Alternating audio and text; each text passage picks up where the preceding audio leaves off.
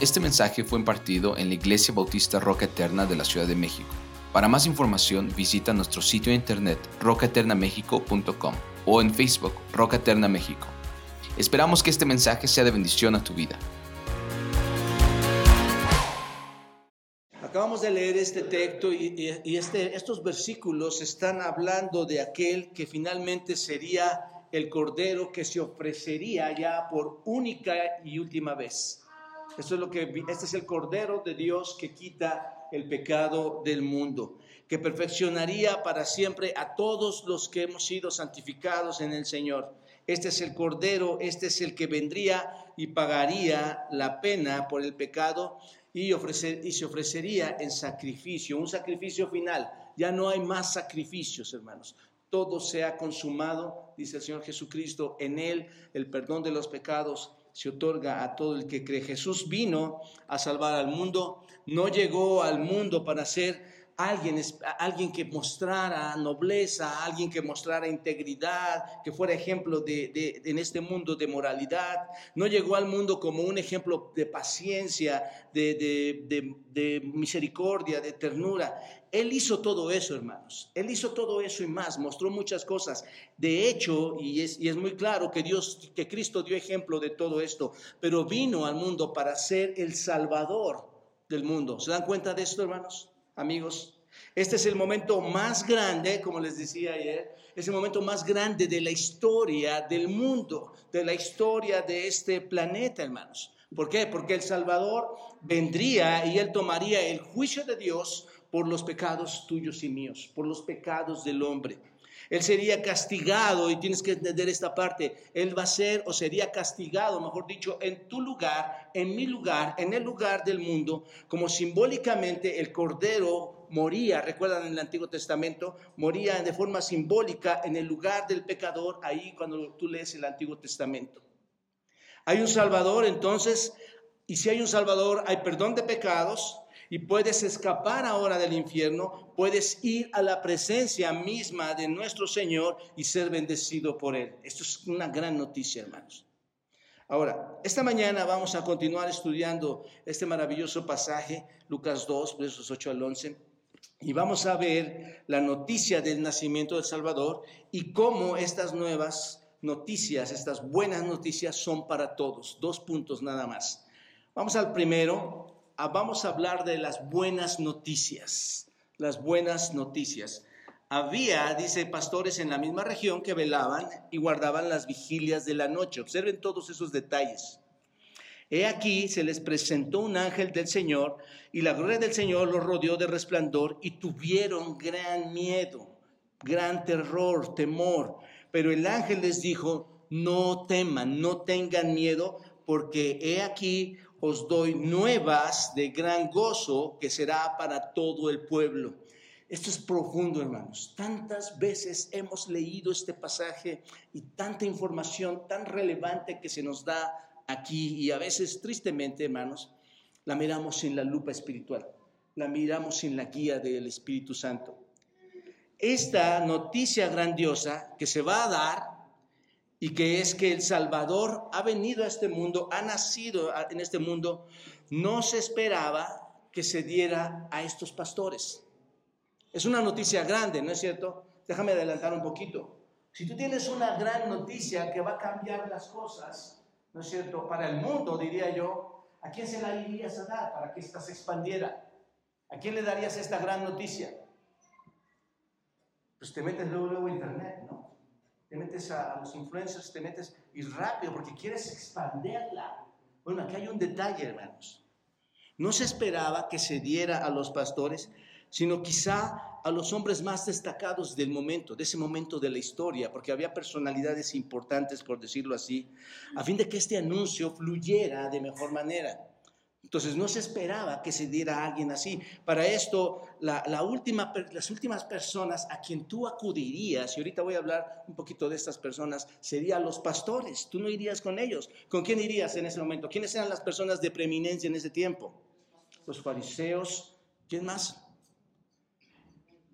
Bueno, el sumo sacerdote, ¿no es cierto? Los fariseos esperaban la llegada del Mesías, a ellos podrías haberles dicho, eran estudiosos de la escritura, podrías haberles dicho a ellos, o el sumo sacerdote, que era la persona religiosa, el líder religioso de Israel, o con los escribas que también conocían, eran, los maestros, podías haber con ellos para que se divulgara.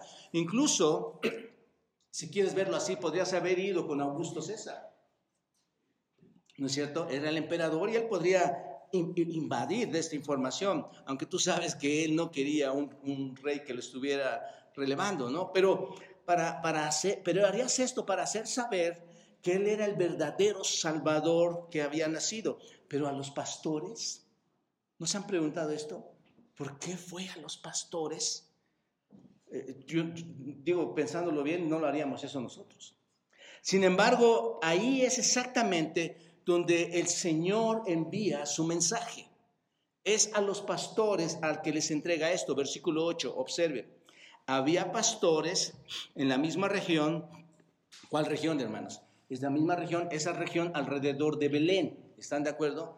Había pastores alrededor de Belén. Eso es solo un pequeño pueblo, decíamos, lo, lo platicábamos ayer, es un pueblo pequeño.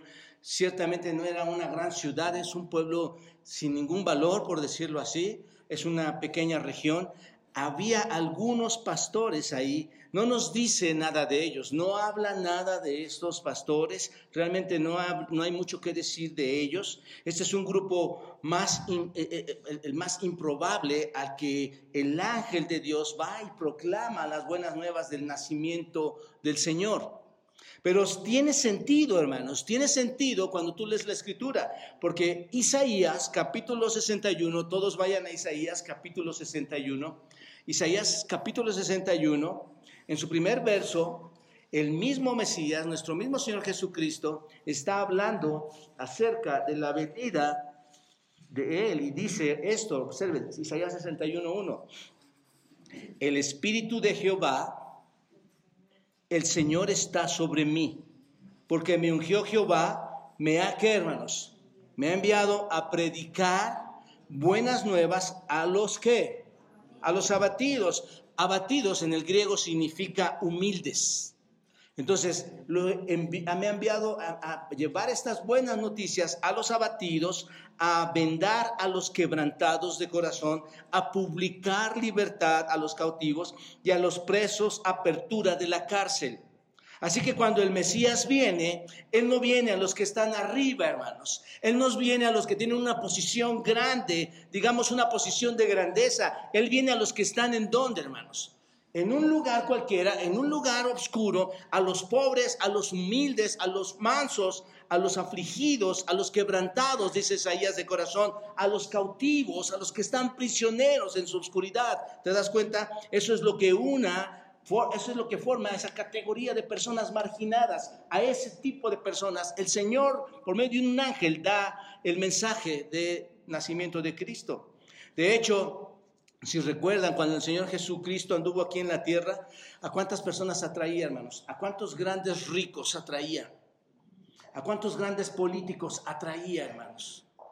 No vemos eso en la escritura. Si tú, si tú lo ves, si tú recuerdas esto, Él atraía a los marginados de la sociedad, ¿no es cierto? Él atraía a los recaudadores de impuestos de los que hablamos hace 15 días. ¿Te acuerdas? Él, atraía a las prostitutas, a los pecadores, a los borrachos, a los lisiados, a los marginados, ¿no es cierto? Y si recuerdan, el hecho de que Jesucristo estuviera atrayendo a todo este tipo de personas, la élite judía, todo, todo el club judío, hermanos, los aristócratas o los aristócratas judíos de esta región de Israel, lo criticaban por eso porque se juntaba con, estas, con este tipo de personas y, decían, este anda alrededor de todas estas personas, este se junta con todo este tipo de, de personas. Así que eso es lo que decía la profecía mesiánica. El Mesías vendría a quién, hermanos?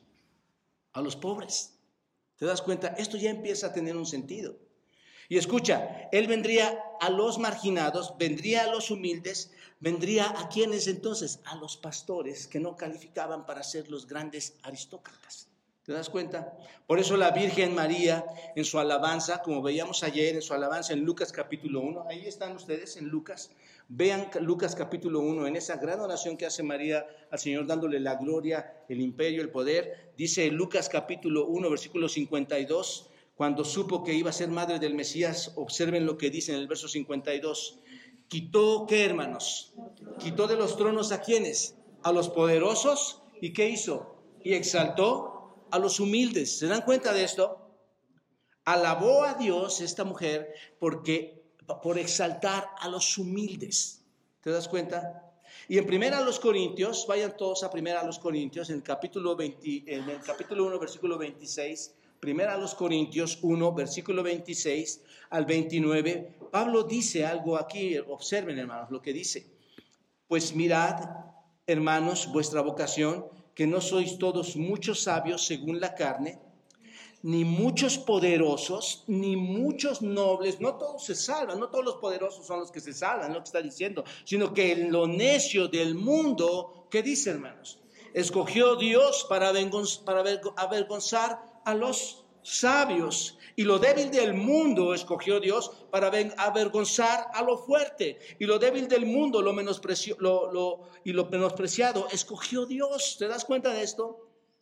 Y lo que no es para deshacer lo que es, a fin de que nadie se jacte, a fin que nadie crea que es superior, ¿no es cierto?, ante su presencia. Así que el primer anuncio del nacimiento del Mesías se hace a quienes, hermanos, a qué tipo de personas, a las más humildes. Ese anuncio se hace a las personas más humildes. Y, eran estos hombres, estos campesinos no calificados de, estos estratos sociales del pueblo judío. Esto no quiere decir, hermanos, cuando yo te digo que el que llegó a este tipo de gente, no quiere decir que el ser pastores era una profesión eh, despreciada, era una profesión vergonzosa, no, no estoy tratando de decir eso, era solo una profesión humilde. Lo que hacían ellos era, una, era un trabajo humilde, era lo más humilde de las tareas que se podrían estar realizando en ese tiempo y hoy, aún, en día, aún hoy en día también, hermanos.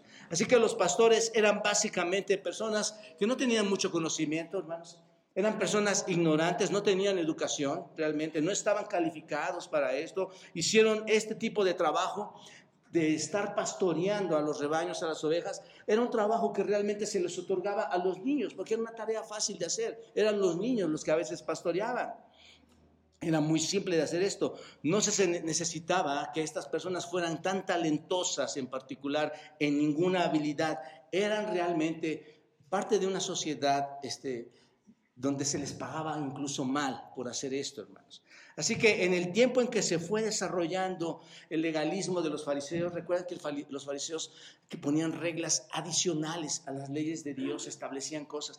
Entre más se iba desarrollando este legalismo por parte de los fariseos, se comenzó, hermanos, y, atraía a las personas, se comenzó a ver mucho más mal a los pastores, a ser cada vez más despreciados porque ellos no cumplían con ciertas reglas que estos fariseos estaban haciendo. Los veían, entonces los despreciaban, comenzaron a ser vistos como personajes que no eran confiables, como personajes desagradables, que en gran medida, hermanos, eran sospechosos, muchos de ellos, en robar ovejas. Realmente eran acusados de ser algunos ladrones eh, y, y les acusaban de todo tipo de cosas eh, legales y de forma ilegal, hermanos. Pero el punto es que eran los menos especiales de todas las personas. Así que el anuncio más grande que se haya hecho en la historia del mundo, hermanos, se dio a quienes? A los más bajos de la sociedad, a los más humildes de los humildes. ¿Quiénes? Los pastores. Esto no es más que una metáfora de Dios salvando al humilde pecador, hermanos. ¿Te das cuenta de esto? Esta es la pintura, esta es la figura de Dios salvando al más humilde. Y, y esto puedes verlo quizás en tu propia persona. Ese mensaje te llegó a ti. Tal vez eres, eres uno de los más humildes, tal vez eres uno de los más despreciados, tal vez eres uno de los que no encaja en la sociedad, tal vez eres uno de los que en ciertos trabajos no te contratan, tal vez eres uno de los que aún en tu propia familia te menosprecian por lo que eres. Pero Dios, hermanos, vino a este mundo y dio ese mensaje a esta clase de personas. ¿Te das cuenta de esto? Esto debe darle la gloria al Señor por lo que ha estado haciendo por nosotros, hermanos. Y eso es lo que se refleja aquí en este texto. Por eso Pablo, hermanos, en 1 Timoteo, ¿recuerdan? 1 Timoteo capítulo 1, versículo 15, Pablo dice, palabra fiel y digna de ser recibida por todos, que Cristo Jesús vino al mundo para salvar, ¿qué, hermanos? A los pecadores de los cuales, dice Pablo, yo soy el abanderado. ¿Te das cuenta? Eso es lo que dice el Señor, vine por estos. Cuanto más bajo es el pecador, cuanto más humilde, cuanto más despreciado, cuanto más haya menos en ti, mayor es la gloria que Dios se lleva cuando salva a alguna de estas personas. ¿No es cierto, hermanos? A mí me da tanto gusto cuando veo a personas que son muy despreciadas por la sociedad, por tantos conflictos internos y familiares y tantos vicios incluso personales, cuando Dios los transforma, estas personas que parece que no se les tiene que mencionar nada, son tratadas por Dios y les llega la salvación, hermanos. Esto es impresionante. Entonces Dios vino, o mejor dicho, no vino por aquellos que se sienten grandes, sino vino por los humildes, no por los que dice, en la escritura dice, no, por, no vine por los sanos, sino por quienes, hermanos, los enfermos. Hay tanta gente que, que cree que está bien ante Dios, que no necesita más de Dios. Y el Señor Jesucristo dice, yo vine por los enfermos. Si tú te sientes sano, entonces no eres la persona indicada. ¿Te das cuenta? Entonces Jesús vino por ti en ese sentido, hermanos. Ese es el mensaje que vimos ayer. Jesús vino por ti que eres un pecador indigno. ¿Te das cuenta de esto? Jesús vino por ti que has estado en lo más bajo. Has, estado en, los lugares más bajos, en los pensamientos más bajos, en las actitudes más bajas. Él vino por ti, el anuncio es para ti. ¿Para quién? Para un pobre pecador como tú y como yo. ¿Te das cuenta? Ahora bien, estos pastores probablemente creían en, Dios. Probablemente creían en el Dios vivo, en el Dios verdadero. ¿Por qué, hermanos? ¿Por qué digo esto? Ve, el versículo 20 de, de Lucas 1 que estás ahí. Dice el versículo 20 de Lucas 1, y volvieron los pastores como hermanos, glorificando y alabando a Dios por todas las cosas que habían oído y visto como se les había dicho. Es muy probable, hermanos, que aunque estaban socialmente en el nivel más bajo del cual les estoy hablando, bien podrían haber estado espiritualmente en el nivel más alto, ¿no es cierto? Porque hermanos, piénsalo de esta manera, si tú estás en el Señor y tienes todas sus promesas y eres salvo en Él, estás en uno de los niveles más privilegiados, ¿no es cierto? Aun cuando, aun cuando piensas, como veíamos ayer, piensas que a otros les va mucho mejor. Pero el asunto, hermanos, es que tienes un gran privilegio, puedes estar en un nivel mucho más alto y esto no nos hace jactarnos de los demás, porque por eso hablábamos ayer, queremos que todos vengan al Señor aún ricos o pobres, queremos que todos vengan al Señor, ¿no es cierto? Entonces, e, ese es el mensaje que estamos viendo aquí. Ahora, ¿qué están haciendo los pastores? Dice el versículo 8, están velando por sus rebaños. Bueno, la noche ya está ahí, ¿no es cierto? En la historia, trasladémonos en un sentido para allá. La noche ha llegado, así que están ahí todos en el redil, Normalmente traían a sus ovejas al, rey, al redil para estarlas cuidando, para estarlas observando, cuidarlas de que no llegara algún, algún depredador, algún animal y, acabara con sus ovejas. Tal vez no era tan noche, y digo esto porque al parecer están despiertos cuando el ángel llega a ellos, ¿no es cierto? Están ahí despiertos. Esta noche, tan tranquila, hermanos, pierde su pasividad. Están todos ahí como siempre, como cualquier otro día. Y llega un momento diferente, pierde su pasividad. Estaban haciendo lo que siempre habían hecho. Estaban platicando, estaban arreglando las cosas de, lo que hacía cualquier pastor en ese tiempo, hermanos. Y observa, y dice el versículo 9, y he aquí se les presentó un ángel del Señor. Qué fácil es leer esto, ¿no, hermanos? Yo no sé si tú te imaginas que en este mismo momento se presentara un ángel del Señor, hermanos. Digo, que fuera incluso Gabriel el que se presentara aquí. Yo creo que todos quedaríamos fulminados en el corazón de ver un evento tan trascendental, pero cuando leemos la escritura solo decimos, se presentó un ángel a los pastores. Hermanos, estamos tranquilos. La noche estaba tranquila. Llegó un ángel. Llegó un ángel ante Y no llegó y tocó la puerta, hermanos. cuando lees este texto, dice que se presentó eh, en ese momento fulminantemente llega ante ellos, se aparece, este este es el punto, ¿no es cierto? Un ángel del Señor de repente se puso delante de estos pastores. Les he dicho, hermanos, que nadie ha visto ángeles por lo menos desde hace 500 años, en ese momento. ¿No es cierto? 400, 500 años desde ese momento.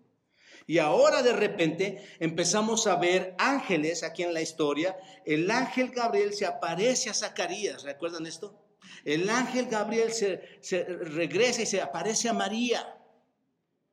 Y muy bien este ángel, como les decía ayer, puede ser el mismo ángel Gabriel en su tercera aparición a los pastores, siendo el, el ángel Gabriel en esta tercera visita. Y dice aquí que se le presentó, esta palabra es importante, hermanos, el, el verbo griego de esta palabra es epistemí. Y epistemí significa que literalmente es alguien estar cerca de ti, se presentó. Alguien está cerca de ti. Así que estos pastores están ahí revisando el redil, viendo sus ovejas, haciendo lo que siempre hacían, y de repente aquí está el ángel, parado allí, en medio de esa noche oscura, ¿no es cierto? No creo que haya habido reflectores en ese, lugar.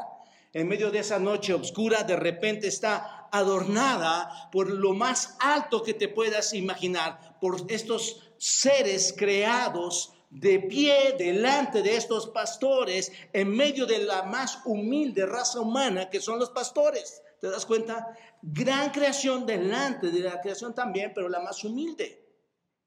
Y la secuencia que se da siempre en este evento, hermanos, es que el ángel aparece, por ejemplo, a Zacarías, aparece a, María, aparece a los pastores, y en las secuencias, tú cuando lo lees, y lo estaba comentando con ustedes hace unas semanas, es la aparición, luego de la aparición viene el miedo, y luego del miedo viene el mensaje, y luego del mensaje viene la señal, ¿no es cierto? O más bien hay un consuelo antes, no, no, no tengas miedo, después viene el mensaje y luego le dicen, vas a, vas a ver esto por esta, vas vas a saberlo por esta señal.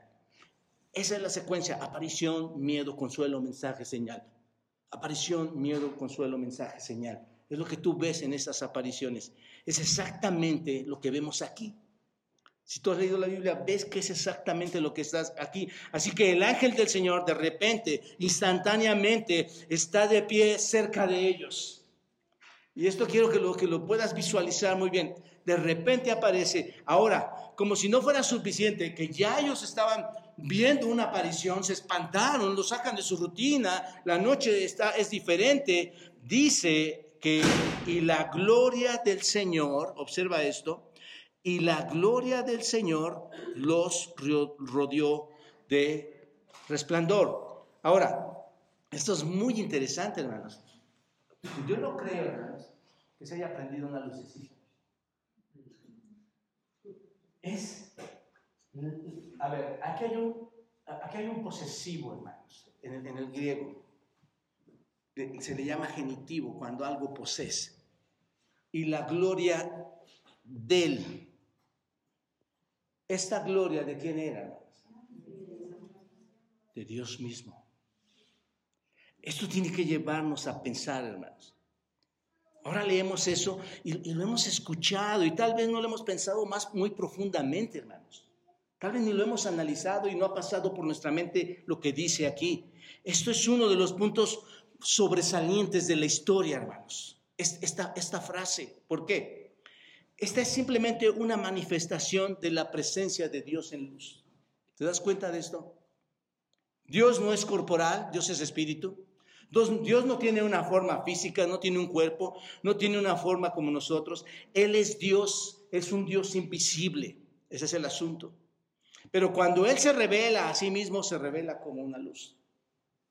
Algún tipo de manifestación, diría yo, de luz brillante, luz incomprensible, incomparable, una luz grandiosa, hermanos. De hecho, si Dios se revelara completamente en luz, dice Éxodo capítulo 33, versículo 20, que no le puede ver el hombre y vivir suficiente porque sería muerto. Se consumiría cualquiera que le viera a Dios. Entonces, con esto, ¿a qué quiero llegar? Se dan cuenta que la presencia de Dios o una parte de la presencia de Dios hace acto en esa noche especial. Y que no son fulminados. ¿Se dan cuenta de esto? Pero si estudias bien, si tú vas a, ver esta parte, porque es importante, si tú estudias bien lo que es la gloria de Dios, tienes que pensar dónde se manifestó o dónde se manifiesta la gloria de Dios. Bueno, si empiezas desde el Génesis, ahí cuando Adán y Eva están en el jardín del Edén, hermanos, Dios está allí con ellos, ¿no es cierto? Está allí con ellos y no son fulminados. ¿Por qué? Porque no hay pecado. No hay pecado. Están ante la misma presencia de Dios. Así que no hay nada que temer. Eh, Adán y Eva no tienen ningún temor por la presencia de Dios. No es algo que los va a consumir porque no hay pecado. ¿Te das cuenta? Pero cuando el pecado entra, inmediatamente, ¿qué es lo que dice Dios? Fuera de aquí, Adán y Eva, ¿no es cierto? No puede ya tener o no puedo tener comunión ya con ustedes. ¿Te das cuenta? Él los arroja del jardín. Así que ahí se ve parte de esa presencia y ya no más. Después pasa mucho tiempo, hermanos, antes de, la, de, que la gloria de Dios aparezca de nuevo. Y ahí en el Éxodo capítulo 40 se nos narra que terminaron de construir el tabernáculo, ¿recuerdan? Ahí el tabernáculo con Moisés. Y, este va a ser el lugar donde Dios va, manda a que estas personas, a que su pueblo lo esté adorando, que construyan este tabernáculo. Hay un lugar en el tabernáculo dentro de él que se llama el lugar santísimo, donde Dios va a establecer su residencia. Él va a estar ahí. Y cuando lo terminaron, este tabernáculo, según Éxodo capítulo 40, versículos 34 a 35, la gloria de Dios salió del cielo. ¿Y qué hizo, hermanos? Descendió al tabernáculo. Ustedes después lean este pasaje. Y la gloria de Dios vino y simplemente llenó el lugar, dice la escritura.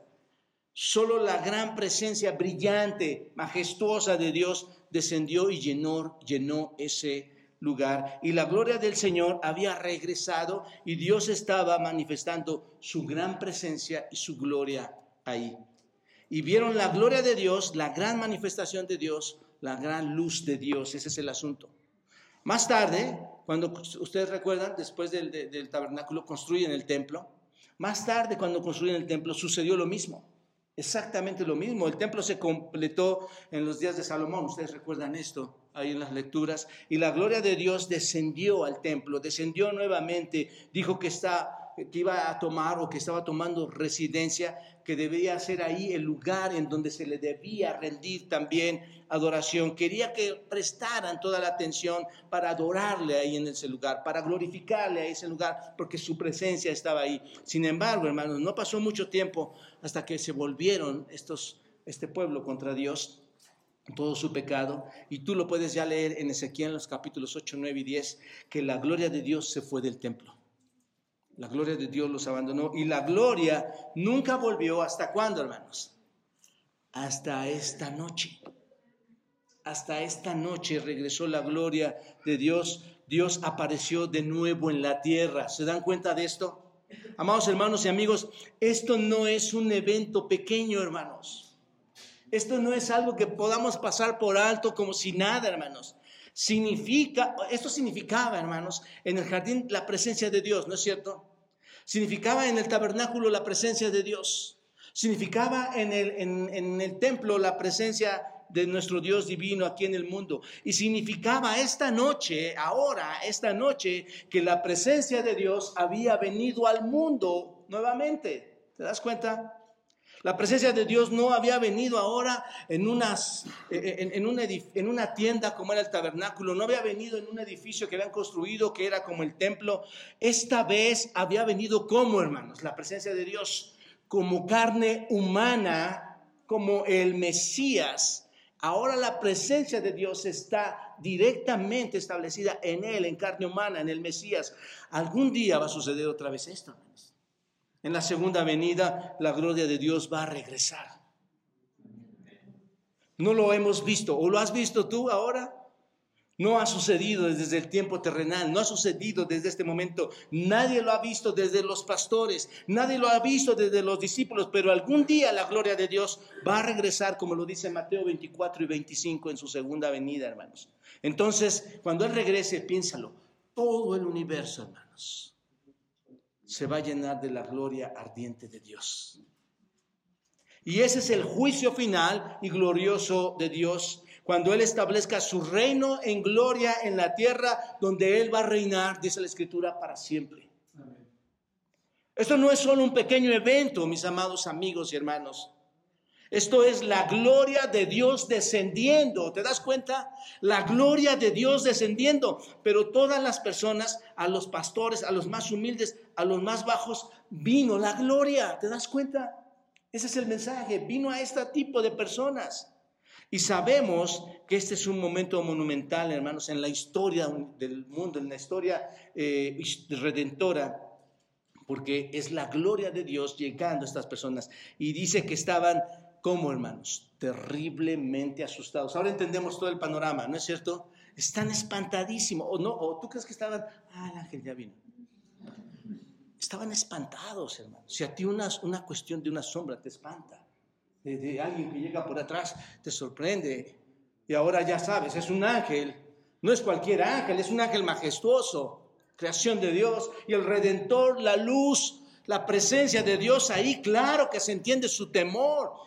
Claro que se entiende su miedo. Esa fue la misma redención, la misma reacción, perdón, que todos los demás tuvieron, ¿no es cierto? Cuando el ángel se presentaba ahí con ellos, una reacción aterradora. Ustedes recuerdan, hermanos, los discípulos cuando estaban con Jesús en la barca. ¿Recuerdan este evento? Cuando el Señor Jesús está con ellos y viene una tormenta tremenda, dice que tenían miedo debido a la tormenta. Los discípulos tenían miedo por esa gran tormenta.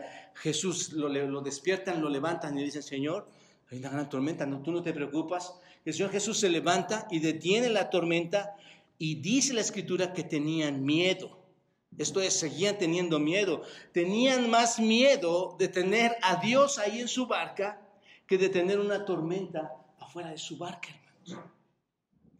La presencia de Dios es impresionante, hermanos. Aún sin que tú y yo la hayamos experimentado en ese sentido. Yo la experimento y tú la experimentas en el poder del Espíritu que mora en ti. Es una gran presencia. Pero esto es impresionante, hermanos. Incluso si lo piensas bien, la presencia velada de Dios es suficiente para que te pueda aterrorizar a ti o a mí como pecadores. ¿Por qué? Porque un pecador sabe y puede decir, si, si, puedo ver a Dios, si estoy en la presencia de Dios y Él puede verme, ¿no es cierto? Somos creyentes, puede vernos, ¿no es cierto? Él está su presencia, me puede ver. ¿Qué es lo que vemos nosotros en Él? Santidad. ¿Qué es en su presencia lo que Él ve en nosotros? Pecado. Y eso, hermanos, es terrible.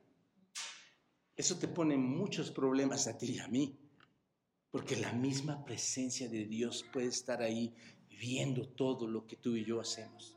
¿Te das cuenta?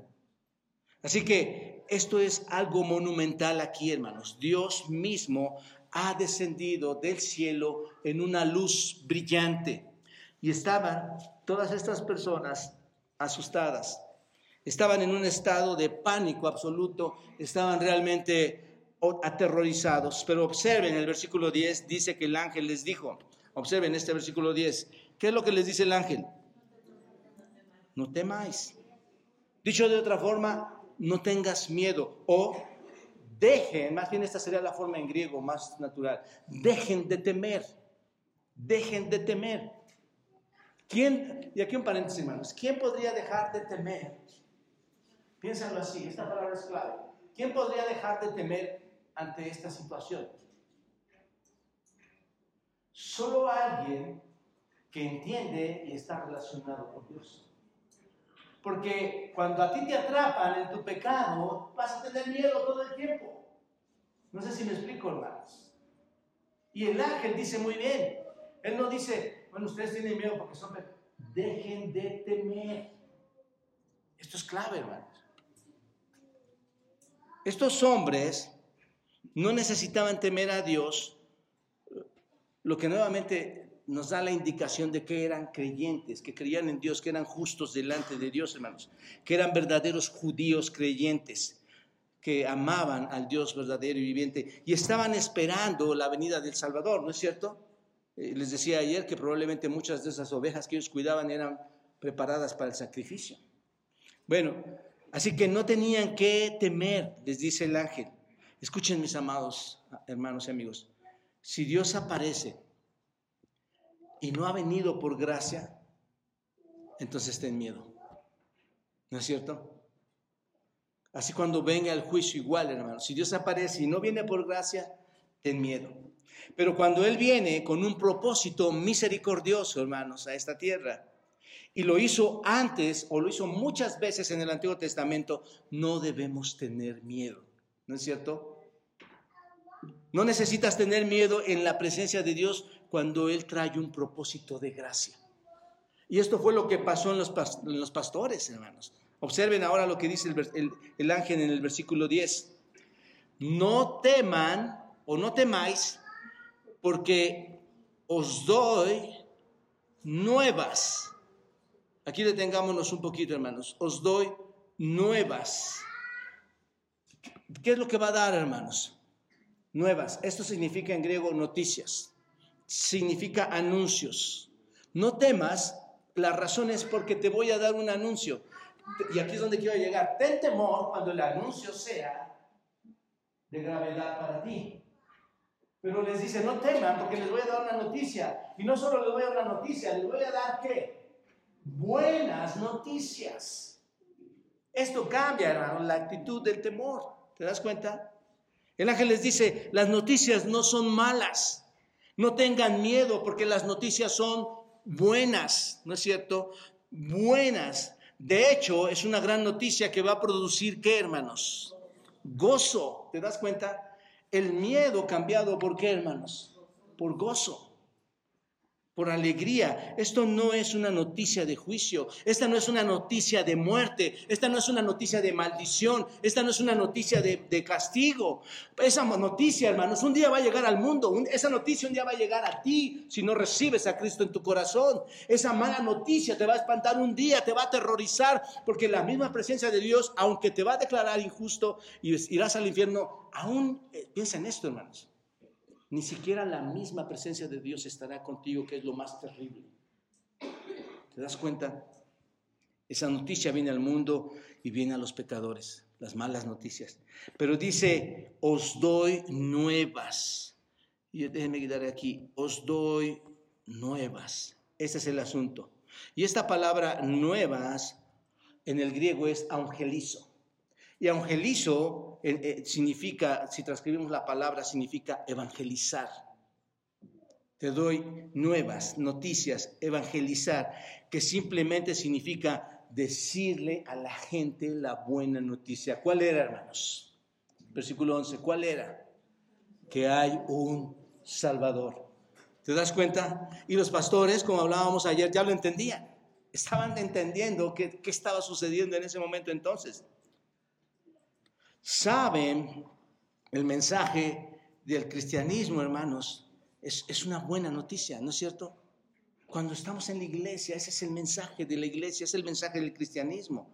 Es una buena noticia que tengamos, ¿qué, hermanos? Un Salvador.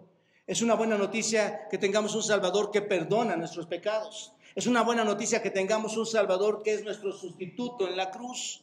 ¿No es cierto? Es una buena noticia que haya venido uno a quitar el pecado del mundo. Es una buena noticia que tu pecado haya sido perdonado para cuánto tiempo? Para siempre. Esa es la buena noticia y esta es una noticia tan buena que debe producir qué? Gozo, que debe producir alegría. Y eso, hermanos, ha pasado en muchos de nosotros. Cuando llegó ese mensaje a tu vida, ha producido gozo, ha producido alegría, No estoy diciendo que nunca más vas a dejar de, tener padecimientos y sufrimientos que te van a robar a veces el gozo. Pero el verdadero creyente, hermanos, recibe la gran noticia para gozarse en ella toda la vida y nunca claudica, nunca cambia de parecer, siempre va a ser el mismo. Esto es todo lo contrario al miedo. Estos pastores pasaron del terror absoluto al que, hermanos, por la instrucción que el ángel de Dios les estaba dando. El gozo más alto y mayor que puede recibir una persona es saber que reciben al Salvador, que hay una salvación. Les traigo buenas noticias de gran alegría. Ha nacido un Salvador. Eso es lo que dice el texto. Es nuestra obligación entonces, hermanos, cuando vemos esto, llevar qué, hermanos? La buena noticia, ¿no es cierto? Conforme a Mateo 28, ir y hacer discípulos. Cuando tú recibes una llamada de la iglesia, cuando nosotros hablamos contigo, nuestro único deseo es que recibas la buena noticia. Que dejes de pasar de ese terror por tu pecado, por, tu oscuridad, por tu vacío, y que pases a esa buena noticia que traiga gozo, a pesar de las diversas circunstancias por las que en la vida puedas estar pasando todavía. Así que es nuestra obligación compartir el Evangelio, hermanos. Por eso les decía esta palabra, evangelizo, evangelizar. Y finalmente, las buenas noticias son para todos. Observa el versículo 10. Pero el ángel, el ángel les dijo, no temáis, porque he aquí os doy nuevas de gran gozo. ¿Y qué dice ahí, hermanos? Que será para todo el pueblo. Será para todo el pueblo. La pregunta es, ¿qué tanto se extiende esta noticia a todo el pueblo? ¿Cuál es la dimensión de esta buena noticia? ¿A quiénes alcanza esta buena noticia? Si viene aquí en el texto es la pregunta lógica que tenemos que hacer. ¿A quién le alcanza? Bueno, el versículo 10 dice que son buenas nuevas de gran gozo que serán para todo el pueblo. Ahora, esta palabra pueblo, hermanos, que ustedes ven aquí, es laos en el, griego, de donde tenemos nuestra palabra laicos, que significa pueblo. Entonces, la palabra se refiere principalmente al pueblo de Israel. ¿Se dan cuenta? Es a Israel. Por supuesto, el, ángel, hermanos, está diciendo que en primer lugar el mensaje de salvación viene a quién? A Israel. Israel es el principal receptor de esta preciosa o maravillosa realidad para todo el pueblo, hermanos. Pero no termina con Israel. Vayan al versículo 30 del capítulo 2, observen. Y ahí hay un personaje importante donde está Simeón, que ve al niño, él no ha podido morir hasta que no vea al niño Jesús, y ve al niño Jesús en el templo, y se, le, y, y, se da cuenta, hermanos, de que este niño es el Salvador. Y observa lo que dice ahí Simeón, Lucas capítulo 2, versículo 30. Porque han visto mis ojos tu salvación, la cual, es, la cual has preparado en presencia de todos, ¿qué hermanos? Tú preparaste la salvación en presencia de todos los pueblos, plural, plural. ¿Cuántos pueblos? Todos, es un plural. Versículo 32, luz para revelación a los gentiles, wow, no solamente Israel, y gloria de tu pueblo Israel, pueblo en singular, ¿te das cuenta? ¿Para quién es la salvación, hermanos? Israel, un pueblo, naciones, pueblos, gentiles, todos. Qué gran noticia, qué gran noticia. ¿Por qué no nos dejó fuera el Señor, hermanos? Su gracia, su amor. El mensaje del perdón se extiende a todos los pueblos, se extiende a todas las naciones, hermanos. Y se ha extendido a esta comunidad y nuestro deseo es llevarte el Evangelio, llevarte las buenas nuevas. En conclusión, estas buenas nuevas se extienden a todas las naciones. ¿Se dan cuenta de esto ahora? ese es el panorama general, se extiende a todas las naciones. Grábate esto, hermano, amigo. Toda la salvación se extiende a todas las naciones y se extiende a todas las naciones, a cada localidad de cada nación. ¿Te das cuenta? Pero ahora mira la imagen individual en el versículo 11 que ayer analizamos. Observa la parte individual que os ha nacido. ¿Recuerdan lo que les explicaba? ¿Qué significa os ha nacido en el 11? Os, a ti, te ha nacido de forma este, personal. No solamente es un panorama general, es un panorama individual. Esto debe, debe hacernos dar gracias al Señor. Os ha nacido hoy en la ciudad de David un Salvador que es Cristo el Señor. En la ciudad de David ha nacido, tal como el profeta lo profetizó, un Salvador, tal como Isaías lo profetizó para ti. ¿Te impacta esto? Es para ti. ¿Qué mereces tú? ¿No eres como aquel pastor igual? No, no, no perteneces a esa baja sociedad. No hay tanta miseria espiritual en tu vida. El mensaje te lo trae Dios a ti. Es para ti, es para mí. Es para ustedes, hermanos. Es también para ti si tú reconoces a Cristo como tu Salvador. El Salvador ha nacido y Él será el Salvador de todos y el Salvador de cualquiera que venga y crea. El más humilde, el más ignorante, el más inculto, el más humilde y poco calificado, incluso el más despreciado, incluso el principal de los pecadores, incluso el más bajo de los bajos. Él es el Salvador de todos. Él es el Salvador de todo pueblo. Él es el Salvador de toda lengua, de toda tribu, de toda nación sobre la faz de la tierra, cualquiera que elija venir a Él. Él es el Salvador del mundo y Él es el Salvador tuyo. Señor, qué bendición traer tu palabra a este lugar, Señor, para darte la gloria y la honra por lo que has hecho por nosotros, Señor enviar un Salvador a las naciones, al mundo, para que tu reino, Dios, que has conformado y que un día se establecerá permanentemente, Señor, te dé la gloria y la honra, propósito por el cual fuimos creados para siempre. Gracias por mirar, Señor, hacia nosotros. Gracias por el nacimiento de nuestro Señor Jesucristo. Probablemente y seguramente estas personas estaban enteradas, como José y María, de lo que iba a seguir aconteciendo más adelante. Este bebé no quedará ahí, sino que viene con un plan redentor.